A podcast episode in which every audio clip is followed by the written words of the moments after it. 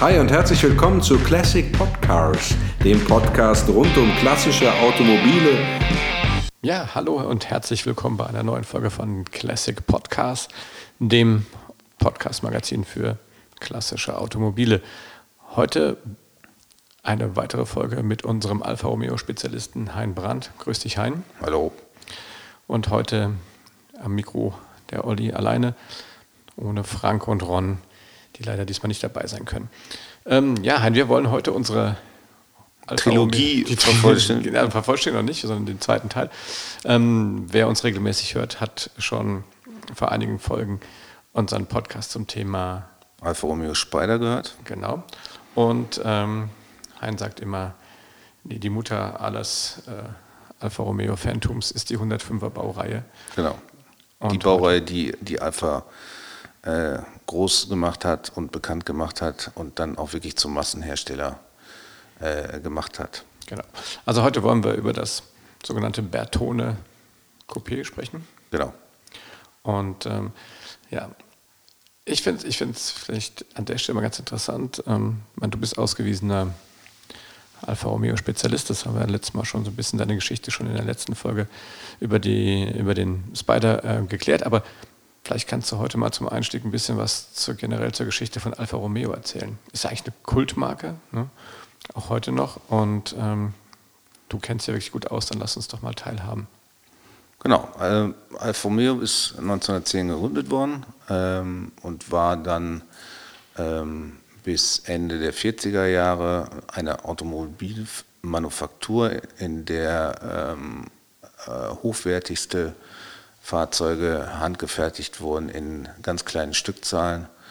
Die Karosserien ähm, sind immer von äh, oder fast immer von ähm, externen Karosseriefirmen ähm, gebaut worden. Das heißt, Alfa Romeo hat das ähm, Chassis geliefert und die Karosserien sind dann von, äh, von Touring, von Bertone, von Pininfarina, äh, von Zagato ähm, auf die Autos gebaut worden und ähm, ab 1950 ähm, oder nach dem Krieg stand man dann ähm, am Scheideweg, ob man als Automobilmanufaktur weitermachen will oder ob man ähm, Automobilhersteller äh, mit größeren Stückzahlen werden will. Und da, deswegen hat man dann 1950 ähm, ein komplett neues Fahrzeug mit selbsttragender Karosserie auf den Markt gebracht, den Alpha 1900 und ab da ging es dann für Alfa Romeo als Automobilhersteller äh, aufwärts. Dann ging es 1955 mit der Giulietta Sprint und der ganzen Giulietta Baureihe weiter. Ähm, Ende der 50er Jahre wurde das alte Werk in Portello bei Mailand äh, zu klein und man hat sich dann entschieden, ähm, vor Mailand in Arese ein neues Werk zu bauen, und dieses Werk hieß dann auch ähm, Arese-Werk.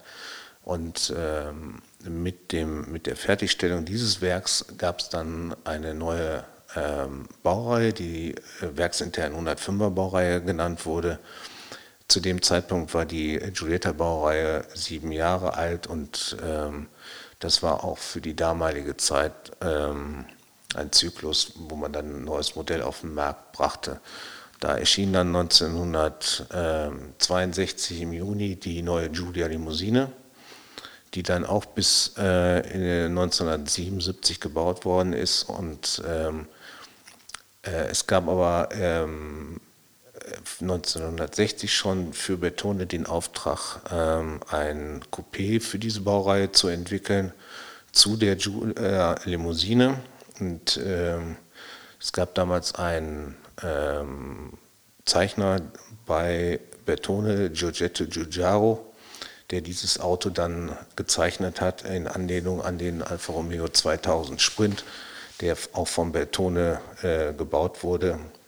Und ähm, da hat man einige Des Designmerkmale übernommen und im September 1963 wurde dann das dieses Coupé der äh, Presse vorgestellt und auf der IAA 1963 in Frankfurt zum ersten Mal der äh, Öffentlichkeit vorgestellt in Deutschland und äh, einige Wochen später auf dem Turiner Autosalon in ähm, Italien. Du hast auch einen? Ja. Ja. Genau, ich Du restaurierst ähm, gerade einen, stimmt's? Genau, ich habe äh, selber einen 1750 ähm, zweite Serie, ähm, der, die habe ich von einem Kunden übernommen, der den mal bei eBay gekauft hatte. Ursprünglich kam das Auto aus äh, Marseille, stand dann einige Jahre äh, in Belgien, in Olpen und äh, irgendwann hatte ich die Möglichkeit, ihn zu übernehmen. Und das habe ich dann auch gemacht, ähm, weil für mich die 1750er Karosserieform mit die schönste ist. Und ähm, ich habe mich für die zweite Serie entschieden, weil die Sitze da deutlich ähm, angenehmer sind und das Auto ähm, hängende Pedale hat. Also, Was für Leute mit großen Füßen deutlich von Vorteil ist. Hast du so große Füße?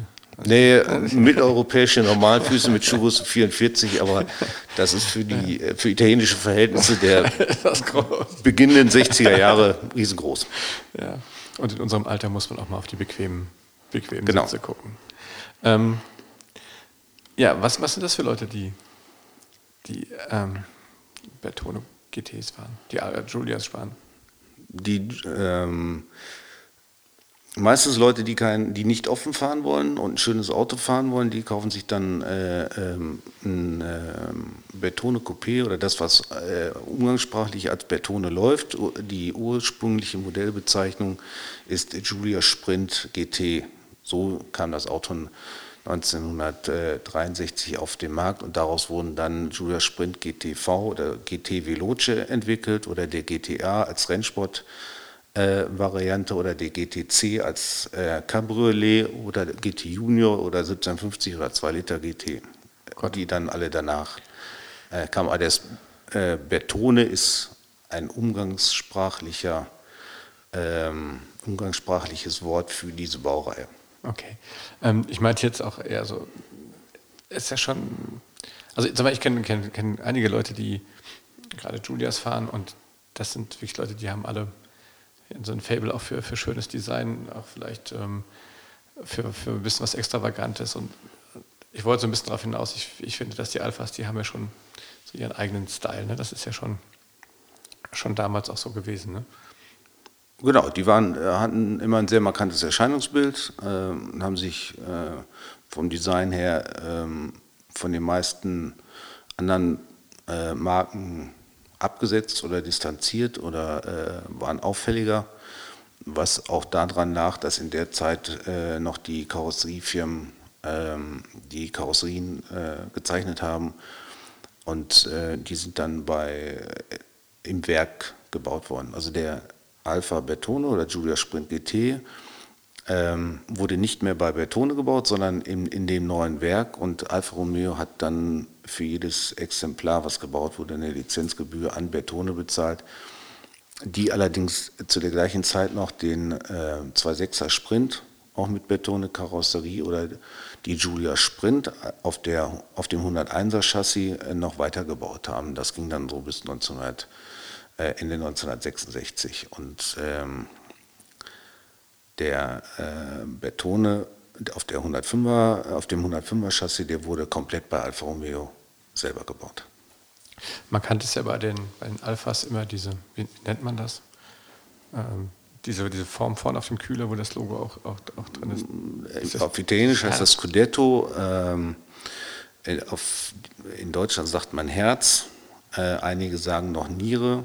Ähm, aber Niere ist eher ähm, die Beschreibung für das äh, BMW-Abzeichen, also das, ähm, die Alfisti sagen, das Alpha-Herz. Das ist schon markant, oder? Das schon, zieht sich schon. Das Also- zieht sich Überall durch. Ne? schon seit den Ende, Ende der 20er Jahre äh, durch. Die ersten markanten oder Ende der 30er Jahre mit den äh, 6C23-Modellen, die hatten zum ersten Mal die, ähm, dieses markante Alfa Romeo Herz, äh, wie es auch heute noch äh, verwendet wird. Ähm, ich glaube, du hast mir mal die Geschichte erzählt, was, was das, äh, das Wappen von Alfa Romeo bedeutet. Genau, das setzt sich zusammen aus dem ähm, äh, Mailänder Stadtwappen und dem äh, Visconti, Zeichen der Visconti, eine Mailänder äh, Adelsfamilie. Und ähm, Alfa Romeo steht für Annomina Lombarda Fabrica Automobili. Äh, das war ähm, äh, der ursprüngliche Name. Ähm, irgendwann kam dann der Ingenieur Nicola Romeo dazu, der ähm, die, äh, das Alpha-Werk dann über, oder die Alpha-Fabrik, die Firma übernommen hat. Äh, so kam dann Alfa Romeo zusammen und irgendwann kam dann noch Milano mit ähm, da rein und später kam dann auch noch der Lorbeerkranz ähm, außen drumherum, der allerdings heute dann nicht mehr da ist. Und später hat man das ähm, Alfa Romeo Zeichen dann wieder vereinfacht, stilisiert und ähm, aber es ist heute noch eindeutig erkennbar. Ja, ist ja auch sehr, sehr markant. markant ja. Für alle die, die Hörer, die vielleicht auch sich das noch nie so richtig angeguckt haben, ist im Prinzip so ein rotes Kreuz, so ein geteiltes Wappen. Ne, links das rote Kreuz auf weißem Grund und dann eine Schlange, die sich, was ist das, um einen Stab oder ein Schwert schlängelt. Genau. Ja, sehr schön. Ähm, ja, du hast, du hast, du hast auch ein, ähm, du hast eben schon angedeutet, Rennsport. Hat Rennsport eine Bedeutung? Ja, Rennsport ist äh, integraler Teil des, äh, der Geschichte vom eine rhetorische Frage. Bertone Coupé. Es ähm, gab auf der Basis der Giulia eine äh, Sportvariante, die Giulia TI Super. Die kam 1962 schon auf den Markt und 1900, äh, Ende 1964, Anfang 65 kam eine äh, ganz stark modifizierte Version von dem ähm, Julia Sprint GT auf dem Markt. Die nannte sich äh, Julia Sprint GTA für alle Grieter. Und das war im Prinzip ein äh, komplett neues äh, Auto. Die äh, Karosserie war aus ähm, ähm, per Aluman, einem Aluminiumwerkstoff, der ähm, deutlich leichter war als Stahl. Äh, es wurden nahezu alle Teile in irgendeiner Art und Weise modifiziert, erleichtert, verbessert. Ähm, der ähm, Motor wurde ähm, mit einem Zylinderkopf mit Doppelzündung ähm, ausgestattet. Die ähm, einige Bauteile waren ähm, aus Magnesium, wie Stirndeckel vom Motor, wie Ventildeckel, wie Getriebeglocke, wie Getriebedeckel hinten. Ähm, die Achsschenkel äh, waren anders, die, die Vorderachse ist modifiziert worden. Ähm, das äh, Getriebe hatte äh, eine andere Abstufung. Es gab verschiedene Kegel-Tellerräder für die Hinterachse. Es gab äh, Differentialsperren. Ähm, das äh, Auto hatte, ähm, war innen drin anders. Die hatten ähm, kleinere Türgriffe es waren andere Sitze verbaut, äh, alles war leichter, alles war modifiziert und der Judah Sprint GTA entwickelte sich dann äh, zum einem der erfolgreichsten Tourenwagen, äh, die es je äh, gegeben hat. Und die Erfolgsgeschichte geht dann weiter bis in die 70er Jahre rein. Später kam dann noch ähm, der GTA M mit äh, Verbreiterungen auf dem Markt auch mit Doppelzünder dann als 1750er. Ähm, ähm, dann gab es noch 2 Liter äh, Varianten. Es gab 16V Varianten, mit denen man herumexperimentiert hatte. Später in den 70er Jahren, es gab einen 1300er GTA. Äh, die ersten, die 65 auf den Markt kamen, die waren in der 1600er Klasse äh, beheimatet und äh, kämpften da gegen Ford Lotus äh, Cortina und ähm, andere Fahrzeuge. Und ähm, der GTA war der Wagen, den es damals zu schlagen äh, galt. Ja, ein paar illustre Piloten, ne? Genau. Da ähm, äh, Andrea De Adamich war einer der bekannten deutschen äh, äh Fahrer. Ähm, ist nicht ähm, Jochen Rindt auch? Ja, Jochen Rindt war auch einer, der äh, auf, äh, auf dem GTA gefahren ist. Ähm, Stommeln ist auf dem GTA gefahren. Ähm, also schon einige.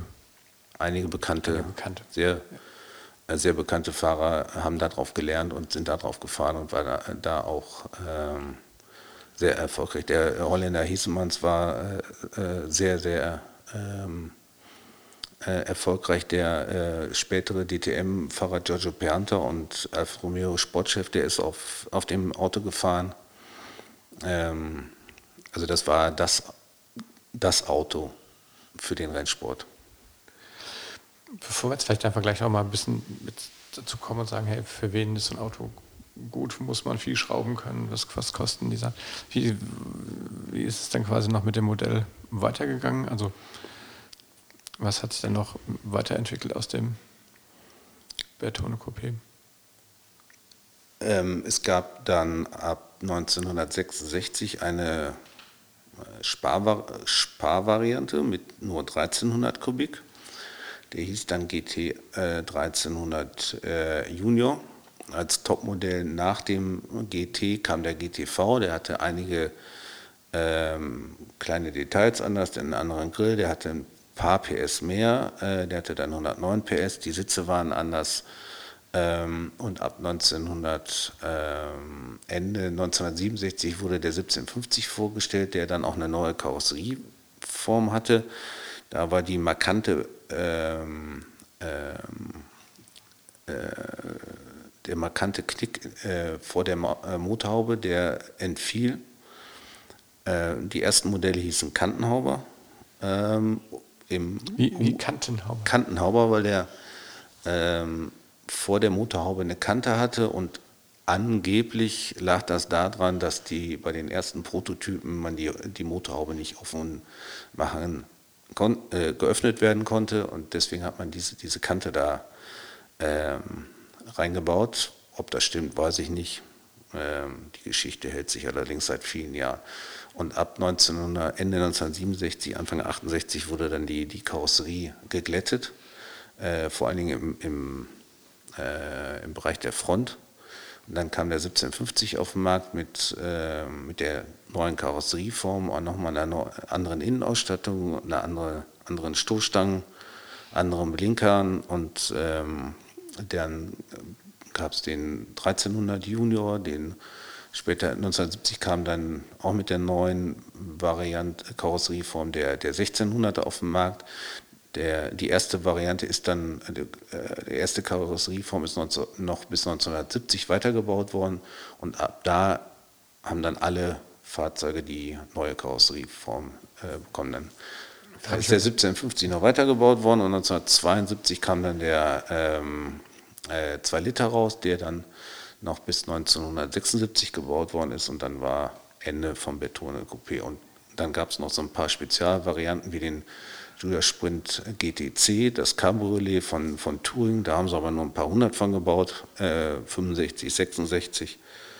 Und ähm, dann haben sie noch eine Zagato-Variante äh, gebaut, aber das ist ein Thema für einen anderen Podcast. Wieso heißt der eigentlich Junior? Frage ich mich ja dieses Mal. Weil es die Sparvariante war. Achso, deswegen. Das für das, äh, äh, um den von dem, von dem anderen, von dem höherwertigen Modell oder von dem stärk, leistungsstärkeren Modell abzu, abzugrenzen. Ja.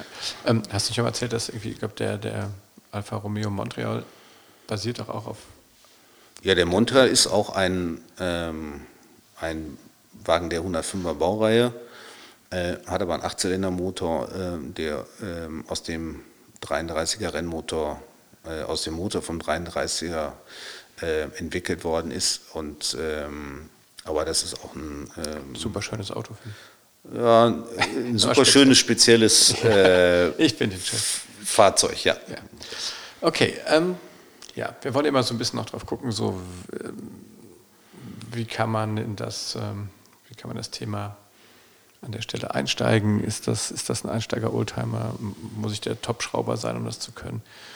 Mach doch mal kurz so eine, so eine fachkundige Einschätzung. Ähm, das ist ein Einsteigerfahrzeug, ganz klar. Äh, wenn man so ein paar Auch. Punkte äh, beachtet beim Kauf, da sollte man sich immer jemanden mitnehmen, der von der Materie ein bisschen Ahnung hat äh, und sich äh, in, mit der Originalität auskennt. Ähm, dann ist das aber ein hervorragendes Einsteigerauto. Man muss darauf achten, dass man eine vernünftige Karosserie äh, kriegt und äh, dass das Auto gewartet worden ist, sonst muss man selber äh, dran gehen. Wenn man äh, ein bisschen begabt ist, kann man dann auch dran selber schrauben. Ähm, man braucht aber, wie ich in den anderen Podcasts zum Spider gesagt habe, so ein paar Spezialwerkzeuge, dann ist das schon deutlich einfacher zu machen. Aber prinzipiell kann man da auch mit ein bisschen Verstand und Talent dran selber schrauben. Die Teile sind äh, weitestgehend alle verfügbar, äh, auch zu äh, fairen, überschaubaren äh, Preisen in inzwischen guter Qualität. Und ähm, wenn man sich nicht auf ein ganz frühes Auto einlässt oder auf ein GTA oder ein GTC, dann kann man auch mit äh, überschaubarem Geld brauchbare Autos kaufen. Das heißt, ähm, ein 1600er GT Junior oder ein 1300er GT Junior mit, mit der neuen Karosserieform, da kann man schon mit ähm, 20.000, 22.000 äh, Euro brauchbare Autos finden. Wenn man jetzt unbedingt einen Julia Sprint GT aus dem ersten Baujahr haben will, da muss man da auch schon äh, deutlich mehr anlegen und am Ende ähm, ist man dann auch beim Zweifachen oder gegebenenfalls auch beim Dreifachen. Wenn man jetzt äh, vom GTA spricht, dann ist man da ganz klar im sechsstelligen Bereich. Da ist dann allerdings auch die Gefahr, dass man ähm, gefälschte Autos bekommt oder äh, Autos, die nachträglich auf äh, GTA umgebaut worden sind. Wenn man da in dem Preissegment von 250.000, 300.000 Euro ist, dann muss man da schon äh, sehr, sehr vorsichtig sein, seine Hausaufgaben machen, das heißt die Geschichte recherchieren, ähm, sich darum kümmern, wer die Vorbesitzer waren, ob die äh, Geschichte plausibel ist, ob die ähm, ob das Fahrzeug mal restauriert worden ist oder ob es einmal irgendwo vom Himmel gefallen ist und plötzlich da war. Und äh, da muss man schon sehr, sehr vorsichtig sein und ähm, da dann auch wirklich, da muss man dann auch Fachleute mitnehmen. Nun gut, ja, das ist ja auch schon eher eine Geldanlage als. Genau, oder wenn man heute historischen Rennsport betreiben will, auch heute ist der äh, GTA das Fahrzeug, das man in der 1600er Klasse äh, schlagen muss. Und äh, man kann auch mit so einem GTA in, bei Langstreckenrennen immer noch vorne mitfahren, weil die Autos ähm, sehr zuverlässig sind, sparsam sind ähm, und ähm, sehr, sehr ähm, schön zu fahren sind und sicher zu fahren. Ähm, wenn jetzt ähm, wenn ich jetzt einsteige, du sagst immer, muss ein bisschen gucken, also gut, wenn ich jetzt so ein teures Auto kaufe, dann klar gucke ich nochmal hin. Ähm, sind die oft verbastelt worden? Ist das so ein, so ein, Auto, was, was klassisch irgendwie. Ja, da muss man, da sollte man äh, äh sehr stark aufpassen. Das war immer ein, äh, ein, äh, ein Objekt für Modifizierung, äh, für breite Felgen, für Tieferlegung, für sportliche sportlichen Zierat in den 70er, in den 80er Jahren schon. Sportlicher davon, Zierat, was, was meinst du damit? Ja, Karosserieveränderung. Man hat da gerne mit, äh, mit, äh, mit Spoilern gearbeitet oder mit äh, Verbreiterungen. Es gab ja für den GTA M so Kunststoffverbreitungen, die haben sich dann auch einige auf ihre Straßenautos getackert oder und damit sind mit ganz breiten Reifen ähm, und ganz breiten Felgen rumgefahren. Und also von solchen Autos sollte man schon ähm, Abstand nehmen. Gibt's? Also Originalität ja. ist da das oberste äh, Gebot und auch das, ähm, der höchste Faktor für Werthaltigkeit. Wie ist denn, ähm, wie ist denn so die Preisentwicklung in den letzten Jahren da gewesen? Ist das, ich meine, allgemein sehr viel getan? Sind die eher stabil geblieben und haben die sich die, entwickelt? Ähm, Preise sind für die Bertone Coupés äh, in den letzten drei Jahren ähm, äh, entgegen dem Markttrend leicht gestiegen äh, oder zumindest auf, absolut auf dem gleichen Niveau geblieben. Top-Autos sind auch teurer geworden oder ganz frühe Autos ähm, von 1963 oder 64 oder 65, Julia Sprint GT, die sind ähm, preislich im, äh, deutlich gestiegen. Auch 1750er Modelle sind äh, ähm, im Preis äh, gestiegen, entgegengesetzt dem Trend der letzten zweieinhalb, drei Jahre, wo sich ja viele andere äh, Preise wieder einnivelliert haben. Woran liegt das? Hast du eine Idee? Äh, ich glaube, dass die Autos in den bis 2015, 16 äh, immer noch unterbewertet äh, sind. Das glaube ich auch heute noch, weil sie ähm, sehr viel Spaß oder maximalen Spaß für das Geld bieten. Ähm, man kann äh, heute im Bereich von 35.000, 40.000 Euro wirklich schöne, gute, fahrende, äh, spaßmachende Autos bekommen, die äh, absolut äh, alltagstauglich sind, mit denen man reisen kann, mit denen man äh, längere Touren machen kann, äh, wo man nach ein paar Stunden Fahrt aussteigt und sagt, wir trinken jetzt einen Kaffee und fahren dann nochmal weiter. Und äh, das macht sehr viel Spaß, mit so einem Auto zu fahren. Man ist heute kein Verkehrshindernis mit so einem Auto. Die Autos sind äh, agil, wendig, leistungsstark. Ein 1750er mit 112 PS oder ein 2 Liter mit ähm, 130 PS oder auch ein 1600er mit, mit äh, 106 PS und 1000 Kilo Gewicht ist auch heute immer noch ein, äh, ein zügig zu fahrendes äh, Auto, mit dem man sich überhaupt nicht verstecken muss. Ähm, wie, wenn du, wenn ich jetzt mich für so ein Auto interessiere, hast du einen Tipp, wo man, wo man gut gucken kann? Klar, die klassischen Online-Portale. Ähm, Gibt es einen Geheimtipp, den du uns verraten könntest? Nein, Nein. es gibt keine, keine Geheimtipps mehr. Durchs Internet ist alles äh, offensichtlich geworden. Es tauchen ab und zu nochmal äh, in Amerika Julia Sprint GTV auf, von denen relativ wenig gebaut worden sind und es, das war bis äh, 1900, äh, 1966, 67 das Topmodell der Baureihe.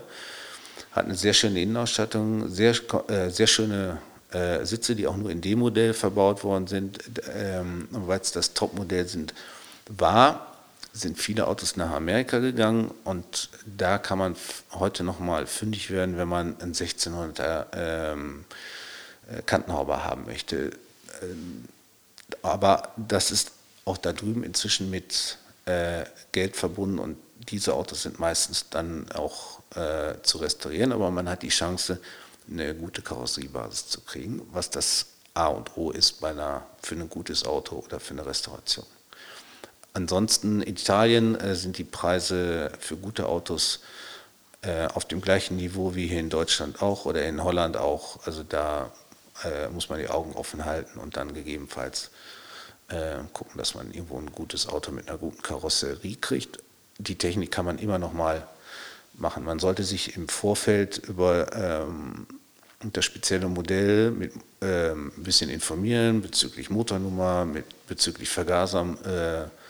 Äh, ist der originale Motor verbaut? Hat man den Motor mal äh, umgebaut? Ist ein 2-Liter-Motor in 1300er eingebaut worden ist, was äh, technisch möglich ist, aber da muss dann auch die, die Hinterachse und die Bremse mit umgebaut werden, damit der TÜV dann abnimmt, was er auch tut. Ähm, aber da muss man so ein bisschen ähm, seine Hausaufgaben machen und ähm, vorbereitet in so einen Kauf reingehen. Was hast du eine Empfehlung, wo, man, wo kann man sich da gut informieren? Ähm, es gibt einige Clubs in Deutschland, den ähm, Alpha Club, den Club Klassische Alfa Romeo, es gibt ähm, noch den Alpha Classic Club, es gibt ähm, einige äh, sehr gute Bücher. Ähm, gerade im letzten Jahr ist im Dingwort Verlag eine, ein fünfbändiges Kompendium erschienen, ähm, wo die einzelnen Modelle dargestellt werden sehr detailliert oder maximal detailliert. Und ähm, es gibt ähm, im Internet eine ganze Menge Berichte. Es gibt das Alpha Bulletin Board, ähm, was allerdings auf Englisch ist. Es gibt ähm, in Deutschland ähm, das Alfisti-Net, ähm, wo man in einem Forum aktiv werden kann. Es gibt das 105er Forum, also es gibt diverse äh, Quellen, um sich äh, zu informieren und äh, sich mit anderen auszutauschen. Hm. Zur Not bei dir mal anrufen. Genau. ähm, das waren jetzt wieder eine Menge Links. Ich würde sagen, wie immer packen wir die in die Shownotes, da kann man das in Ruhe nachlesen. Ähm, und auch deine Buchempfehlungen würden wir da reinpacken, muss man sich also jetzt nicht mitschreiben. Ich habe neulich mal mit jemandem gesprochen, ach, das stimmt beim Podcast, ich muss immer alles mitschreiben. Ich, nee. Kann man sich wieder anhören. Kann, kann man sich A wieder anhören und B, wie gesagt, die, die wichtigsten Links, wo man Sachen nachlesen kann, das schreiben wir immer in die Shownotes. Ähm, ja, jetzt hatten wir, ähm, jetzt habe ich gerade ein bisschen meinen roten Faden verloren, das war lauter, vor lauter Shownotes. Vor lauter Blabla. Bei deinem äh, tollen Buch. Ähm, ja, was, was passiert mit deinem deinem Auto? Ja, meiner. Wie, weit bist du da eigentlich? Äh, mein Fahrzeug hat ja ähm, äh, ist äh, gehörte ursprünglich mal einem Kunden, der es nie verkaufen wollte. Irgendwann hat er dann angerufen und hat gesagt, hol ab. Dann habe ich den äh, gekauft, zusammen mit einem 2 Liter zusammen, der allerdings sehr, sehr schlecht war, ähm, was ich vorher wusste. Und äh, der 1750 war unrestauriert, ungeschweißt. Ähm, und den, der ist dann ähm, äh, karosseriemäßig instand gesetzt worden, äh, mit überschaubarem Aufwand oder mit kleinem Aufwand, ist dann äh, wieder in der ursprünglichen ähm, Farbe in weiß lackiert worden und äh, wird jetzt zusammengebaut und ähm, dann würde ich das Auto ein bisschen fahren und dann äh, verkaufen. Das ist der Plan, den ich allerdings auch schon seit ein paar Jahren habe. Aber jetzt für den Winter kommt das Auto in, äh, zu einem befreundeten holländischen Betrieb äh, hinter der Grenze und die bauen das dann zusammen, damit das dann auch äh, mal fährt. Vor, und im Frühjahr nächsten Jahres ähm, soll er dann angemeldet werden. Das ist der Plan. Das ist der Plan. Ja. Was können wir noch zusammenfassend dem hinzufügen? Also wenn, für mich eine Menge wenn der Hörer sich so ein Auto kauft, äh, möchte er sich bitte vorher informieren, was er kauft, was er kaufen möchte, was er sich davon verspricht. Und äh, der erste Gedanke ist vielleicht zu entscheiden, ob er eine Kantenhaube haben will oder eine, einen Glatthauber, dann ab 1968 oder 70 gebaut. Ähm, die ursprüngliche ähm, Variante der Julia Sprint GT ist mm, sehr gesucht, in kleiner Stückzahl gebaut, relativ kleiner Stückzahl gebaut, äh, noch weniger verfügbar, weil die Autos heute alle schon ähm, älter als 50 Jahre sind. Äh, mein Tipp äh, ist ein 1300er GT Junior mit der alten Karosserieform, mit den originalen äh, Rädern oder originalen zeitgenössischen Alufelgen äh, mit originaler Reifenbreite, nicht tiefer gelegt, nicht getunt, ein sehr leichtfüßig zu fahrendes, agiles äh, Auto, mit dem man äh, heute wunderbar im Verkehr mitfahren kann und ähm, auch ein 1300er ist wirklich Alfa Romeo Feeling pur. Der hat 90 PS, das reicht auch heute noch vollkommen aus und ähm, ein sehr, sehr schön zu fahrendes äh, Auto. Das ist ein schönes Schlusswort. Lieber Hein, vielen Dank. Gerne. Für deine Infos. Ähm, man merkt, du durch deine Adern fließt Alfa Romeo Blut. genau. Aber das ist ja natürlich auch schön, dass du dir die Zeit genommen hast, uns hier im Podcast Rede und Antwort zu stehen. Ich denke, das war jetzt der zweite Teil von unserem Triple Von der Trilogie. Trilogie. Der letzte Teil wird dann über die äh, über das erste Modell der Baureihe, über die Julia gehen und vielleicht machen wir dann noch äh, ein, zu der, aus der Trilogie ein, eine Quadrophonie, Quadrophonie äh, mit dem letzten Teil dann über den Rest, über den Montreal, über Zagato und Berliner und äh, den 4R und ähm, oder TZ gehört ja auch noch da in die Baureihe rein. Mal gucken. Ihr könnt es ja auch, wenn ihr noch, äh, noch ein Auto habt, was vielleicht ähm, was wir mit Hein beim nächsten Mal auch besprechen können, oder beim, beim, in der fünften Folge der, der Trilogie, der Trilogie äh, schreibt uns einfach eine E-Mail e an nettemenschen at classicpodcast.de. Ähm, wie gesagt, ihr könnt uns gerne ähm, eure Meinung ähm, schicken und schreiben. Ähm, wenn euch das hier alles wunderbar gefällt, dann gebt uns einen Daumen hoch, liked uns, teilt uns, empfehlt uns weiter. Ähm, ihr findet uns auf Instagram, Facebook und auch auf TikTok. Und ähm, ja, wir freuen uns, wenn ihr auch das nächste Mal wieder einschaltet, wenn wir hier über klassische Automobile reden. In diesem Sinne, vielen Dank, lieber Hein. Ja, weiter, weiter schrauben. Macht's gut, bis zum nächsten Mal. Ciao, ciao.